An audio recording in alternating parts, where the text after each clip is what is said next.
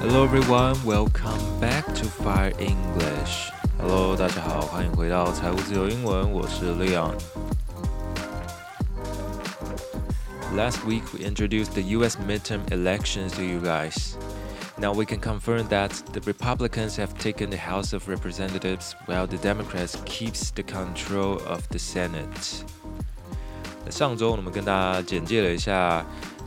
美国的其中选举还有它很主要的一个堕胎议题哦，那似乎大家的回应还不错，就是单看这个下载数而言的话，OK，这呃，当然我们这周已经可以确定说，就是在众议院的部分是由这个共和党胜出哦，虽然说没有预期的 Red Wave 就是红潮现身哦，但是啊，他们还是拿下了众议院比较多的席次。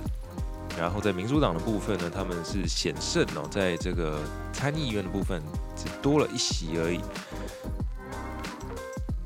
So that's the result of the U.S. midterm elections.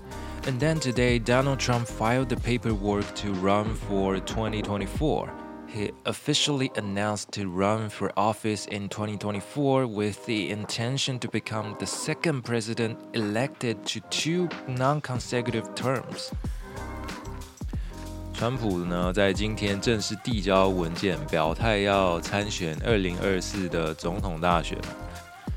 那么，如果他真的选上的话，他将会是美国历史上第二个当了两次总统，但是任期没有连在一起的。So，呃，第一个这么做的，应该说第一个 实现这个成就的人，叫做 Grover Cleveland。G R O V E R C L E V E L A N D，Grover Cleveland 这个人呢，已经是大概一百多年前的人了，非常非常久以前，所以已经很久没有这种事情发生了。当然，我们二零二四年看看会不会发生这样的事情。But anyways，参选这个字叫做 run for office，R U N F O R O F F I C E，run for office。那么没有连续的任期的话，我们可以说 non-consecutive term，n o n c o n s e c u t i v e，non-consecutive 指的是没有连续的。Now let's have a look at something different, but a little bit sad. An explosion happened in Istanbul on Sunday. At least six people were killed and 81 others were injured. 在周日的时候，土耳其的最近听说要改国名，诶，不知道改了没的这个土耳其伊斯坦堡呢，发生了一起爆炸案，呃，至少有六个人丧生，然后八十一个人受伤。The incident has been deemed a terrorist attack。这起事件呢，它被认为是一起恐怖攻击，terrorist attack。 According to the Turkish vice president, the attacker is considered to be a woman who detonated the bomb. CCTV footage shows that a woman was sitting on a bench and then left before the explosion happened. She had left a bag there. 他们的副总统还有一些录影都表示说，那个时候有一个女生呢，她坐在一个长椅上， 然后他在爆炸发生前，他就离开了，而且他留下了一个袋子，所以他们就认为就是那个女生把炸弹放在那边了。The Turkish officials also think that the Kurdish separatists from the Kurdistan Workers' Party and the Democratic Union Party were most likely behind this attack. 土耳其的官员是觉得说，在库德斯坦这个地方有一些呃，他们认为是呃分裂国家的分子啊。库德斯坦基本上是一个很模糊的一个区域，他们虽然呃，觉得说自己是一个独立的民族，一个独立的国家，但是当然，这个土耳其并不承认哦，他们的领土的范围也非常的模糊哦。那他们觉得说，这个地方有一个有两个政党，一个叫 Kurdistan Workers Party，还有 Democratic Union Party，这两个组织呢，就是幕后 主使哦。And so the, the party is deemed as a terrorist group by the Turkish government in other countries as well. And in fact, there have been many conflicts between the Turkish government and Kurdistan since decades ago. 这两个地方的冲突一直以来都很多，因为就是 土耳其不承认有你这个国家，他觉得你是恐怖组织。 然后当然库德斯坦人也非常不爽，他们明明就是一个不一样的民族等等的，所以也是很复杂的问题哦。那么住在这个库德斯坦的地方人叫库德人，叫做 Kurd，K U R D Kurd。Kurdistan is a region where Kurds form the majority of the population. It consists of an extensive plateau and mountain area spread over large parts of what are now eastern Turkey, northern Iraq, and western Iran, and smaller parts of northern Syria and Armenia. 就像大家刚刚听到的，非常非常多的国家都有一小部分呢，是这个库德斯坦他们宣称的说，他们这个掌管或是统治的区域哦，包含了东边的土耳其、 北边的伊拉克，还有西边的伊朗啊。这个如果是中东地史不熟的大家，可能就是翻一下那个世界地图了，非常非常复杂。The blast happened at a very popular tourist spot. in Istanbul, so the officials are worrying that this incident will have a negative effect on the end of year tourism. 这场爆炸呢？爆炸其实除了 explosion 之外，我们也可以说 blast，b l a s t blast。那这个爆炸因为发生在观光地嘛，所以他们当地的政府就很担心，说会不会影响到年末的旅游？因为年末是这个西方国家的放假的时候，the end of year tourism。So tourists are worried about it. The local shops are also worried about their livelihood. And Istanbul has been the scene of attacks before. On New Year's Day in 2017, a gunman shot and killed 39 people at a nightclub. Almost 80 others were also injured. And in 2003, a series of suicide bombings was also carried out using trucks at four locations in the city. So uh, maybe it's not a pretty safe place to go. 在看到这个新闻之前，其实我也不知道哦，伊斯坦堡发生过这么多呃恐攻事件，真的也是蛮可怕的。哦。这个想象一下，如果一样的事件发生在台湾或者是在你的国家的话，真的是非常非常的夸张，非常的可怕。那当然这一类的事件可能在台湾是非常少发生的，哦在台湾。比较少这种恐怖攻击事件，但当然也不能保证哦。There are some video clips on the internet showing the moment of explosion, which are quite terrifying. You can see people screaming, yelling, and running. If you're interested, you can find them on YouTube.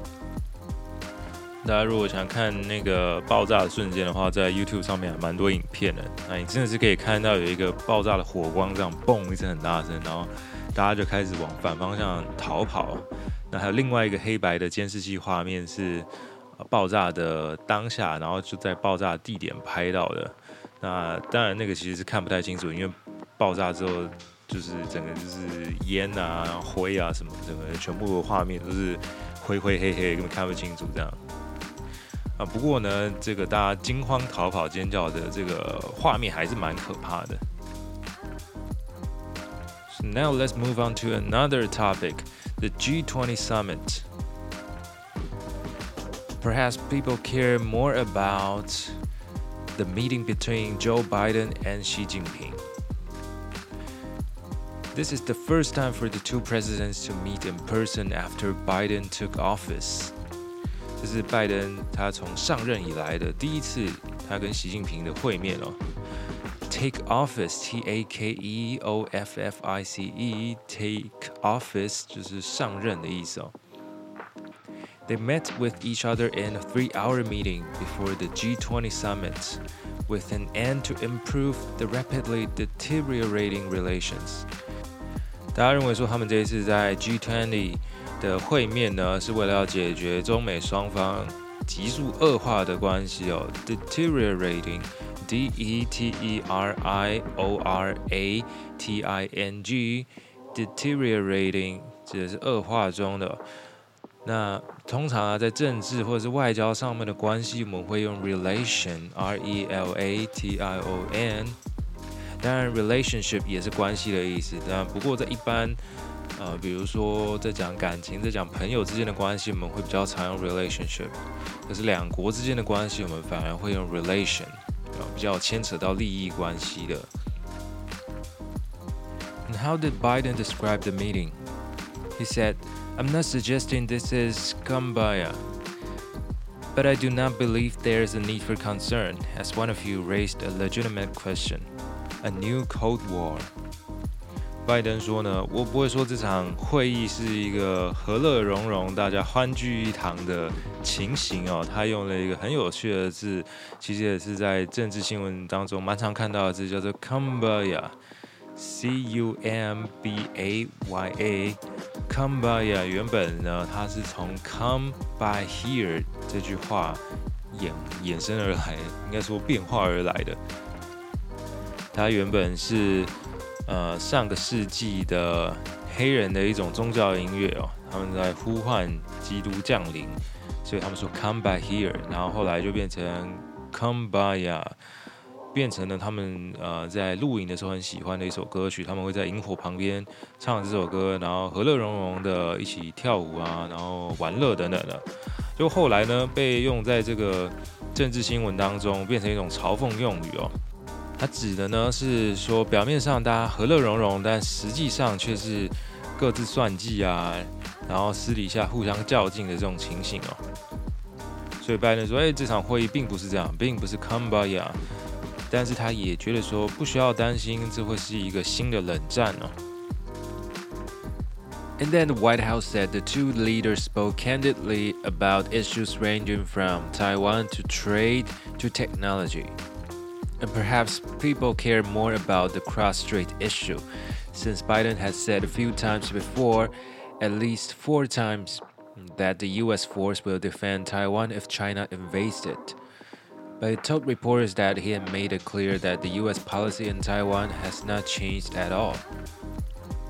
He said, I made it clear that we want to see cross strait issues peacefully resolved, and so it never has to come to that. And I'm convinced that he understood exactly what I was saying, understood what he was saying. 这个拜登真的是讲话讲的非常的不清不楚哦。啊，他当然 之前呢说好几次这个美国会出兵来帮台湾，然后现在呢啊又说哦这个美国对于台湾的政策一直都没有变，就是见人说人话，见鬼说鬼话的拜登。然后他说他相信。习近平知道他在讲的是什么东西，他也知道说，哎，习近平的意思是什么。But she said that the Taiwan question was the first red line that the U.S. should not cross。他说台湾的议题呢是一个红线哦，美国不应该越过这条红线。We hope that the U.S. side will match its words with actions and abide by the One China policy，也就是所谓的一中政策。那遵守一种政策，我们就可以说 abide by the One China policy, and also abide by the three joint communiques. Three joint communiques 指的是中国跟美国之间曾经共同发表的三个外交声明哦，叫做中美三个联合公报 Three joint communiques。C O M M U N I Q U E，communicate。那最后一个 e 上面是有一撇的啊，这个字呢，猜可能又是从法文里面来的吧。啊，这个 communique 就是公报的意思。那其实事实上，它就是一个美国跟中国之间的一个外交政策，或者说类似一个共同宣言之类的。President Biden has said on many occasions that US does not support Taiwan independence and has no intention to use Taiwan as a tool to seek advantages in competition with China or to contain China. We hope that the US side will act on this assurance to real effect. 啊，以上这段话一样是来自习近平说的，就是说，啊，他希望美国不会拿台湾当成一个工具哦，来对抗中国。嗯，这个这是一个非常表面好听的话，事实上，台湾不就是美国对抗中国的工具吗？这个这两个人到底要不要听一看自己在讲什么呢？其实这个感觉外国人看习近平，还有跟台湾人看习近平的那个观点还是蛮不一样的。呃，像是一些啊其他的 podcast，比如说 The Economist，最近有一个 podcast 叫 The Prince，它里面有好几个单元在介绍习近平的生平的，大家有兴趣的话也可以去听一下，从这个外国人的角度来听一下他们怎么介绍习近平从小到大的故事。也是蛮好玩的，会感觉说，嗯，他们完全就是一个置身事外、非常客观的角度来看哦。那通常讲到习近平或者是中共的话，在台湾比较难难用客观的角度去看，大家都是非常的情绪化、非常的激动的。Actually, Biden was really straightforward.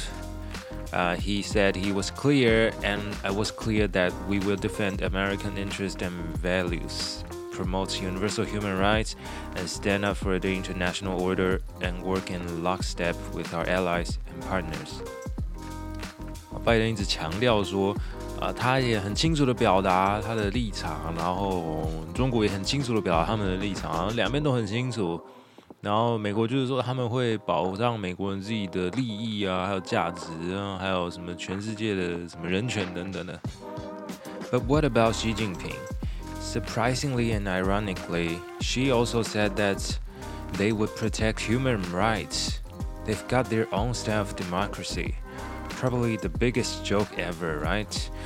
这个习近平竟然说，他们也是一直致力于这个这个提升人权啊，这也是他们的这个首要任务之一等等的。然后他们有自己的这个中国式的这个民主之类的，听起来真不知道在讲什么。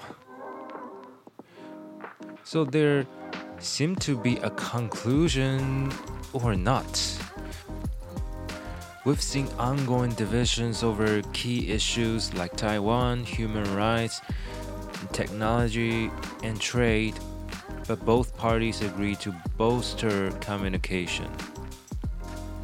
其实不管是美国自己，或者是很多的媒体，他们都说这个会议其实好像没什么结论了。唯一的结论就是说，他们同意要促进双方之间的沟通啊，因为其实他们在其他议题上好像都没有什么共同的结论哦。Actually, nobody's expecting real solutions from the meeting not even US officials. They are aware that this meeting was nothing easy. They admit that to arrange this meeting, they had a lot of concerns. The talks setting up the meeting were not always friendly. Naturally, there are a lot of events happening right now on the sideline of the G20 summit. For example, a video shows an awkward moment between Xi Jinping and the Canadian Prime Minister Trudeau.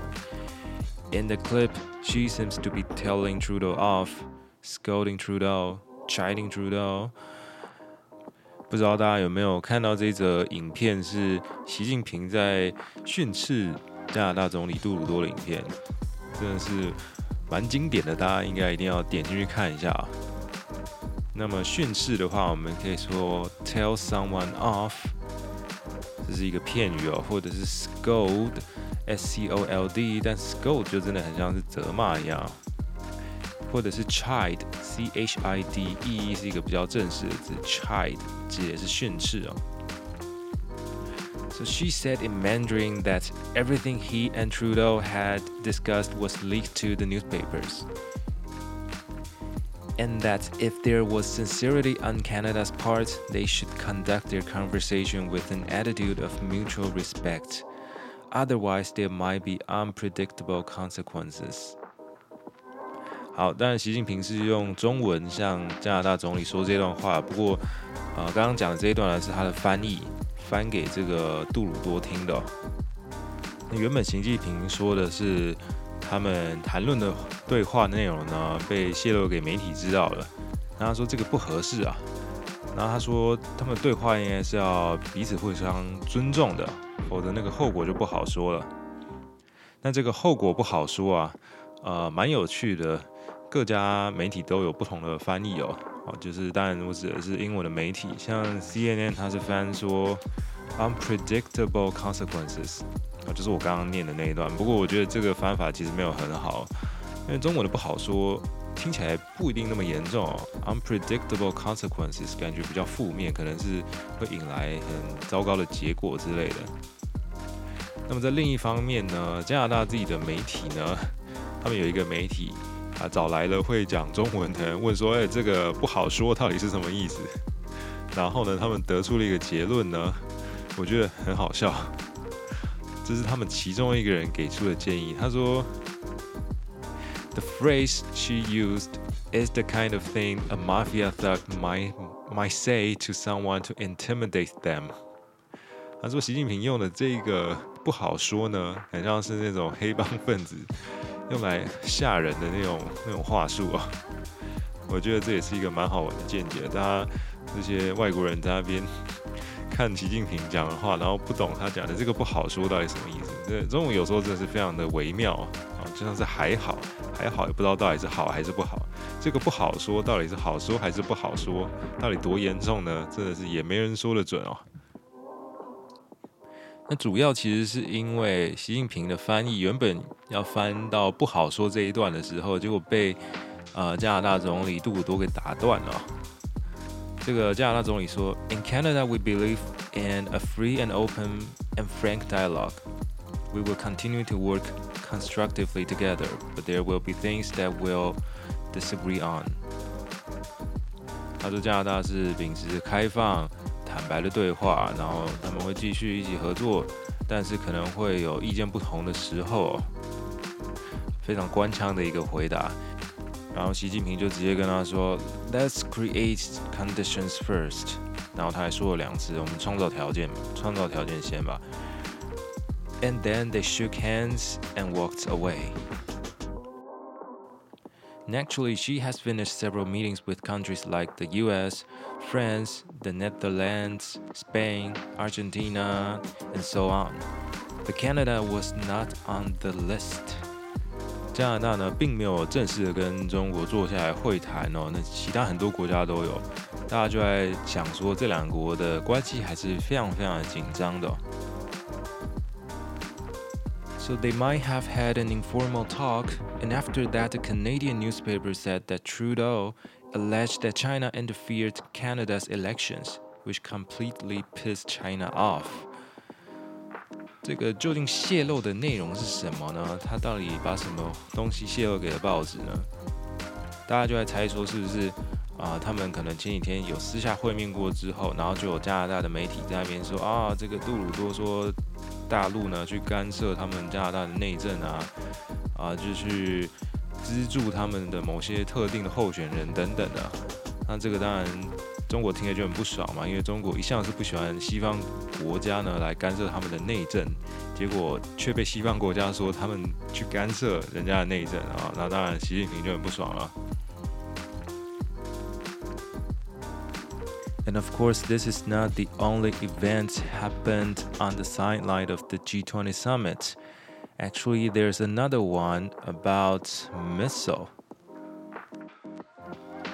On the sideline, Biden held an emergency roundtable with its allies. 拜登呢紧急召开了一个圆桌会议，round table，R O U N D T A B L E roundtable. Since a missile had fallen in Poland, killing two innocent people, and the missile is alleged to be fired from Russia. There was total unanimity among the leaders in the meeting. They all agreed to figure out what exactly happened. 据说在会议上，大家都一致认同说要找清楚到底飞弹是从哪里飞过来的。Unanimity，U N A N I M I T Y，指的是大家一致认可、一致同意的一个状况。Biden said that there is preliminary information that contests that a missile was fired from Russia。拜登说，他们初步的讯息指出说呢，这个飞弹应该不是从俄罗斯飞过来的。And then later they said it was accidentally fired by Ukraine. That was surprising. 这个拜登说，呃，既然这个飞弹可能不是从俄罗斯飞过来，那他们后来调查之后发现说，哎，好像是乌克兰误射的哦。天哪，这下这个锅得要从乌克得要让乌克兰背了。乌克兰当然也是觉得很衰啊，这个他们的总统在马上跳出来说啊，不是不是不是他们嘛，对不对？这个一定是有人陷害之类的。反正大家还是担心说，这个会不会是另外一场战争的开端呢？因为波兰呢其实是北约的一国，那万一呢真的俄罗斯跑去打波兰的话，那么就会触发北约里面的条约，他们其他的盟国可能就会出兵一起去打，大家全部一起打，就演变成这个世界大战啊。这样看起来，好像没什么人在关心这个 G20 原本到底是在讨论什么东西哦。这个会场外的这些会议啊，还有一些呃寒暄啊，一些漏网片段的，反而是大家比较关心一点的哦。那我们 Fire English 会继续帮大家关注这些国际上的笑话啊，应该说国际上的 重要的政治事件。OK，那如果大家喜欢这样的内容，记得要帮我们分享。或者是在留言底下告诉我们你们的意见，或者呢，你也可以到财务自由英文的 Instagram 私讯我们，也许你可以跟我们讲讲看，你觉得不好说这句话要怎么翻成英文呢？So I guess that's all for our program today. I'm Leon. We'll be back soon. Until then, please stay tuned.